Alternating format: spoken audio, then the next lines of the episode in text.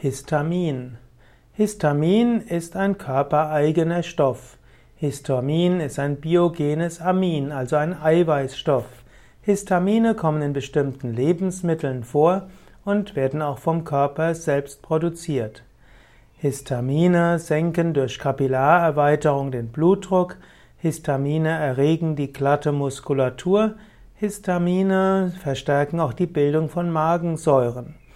Histamine treten bei Allergien besonders verstärkt auf und sorgen so für die typischen Symptome. Wenn Histamine übermäßig stark werden, dann kann es zu Allergien vorkommen.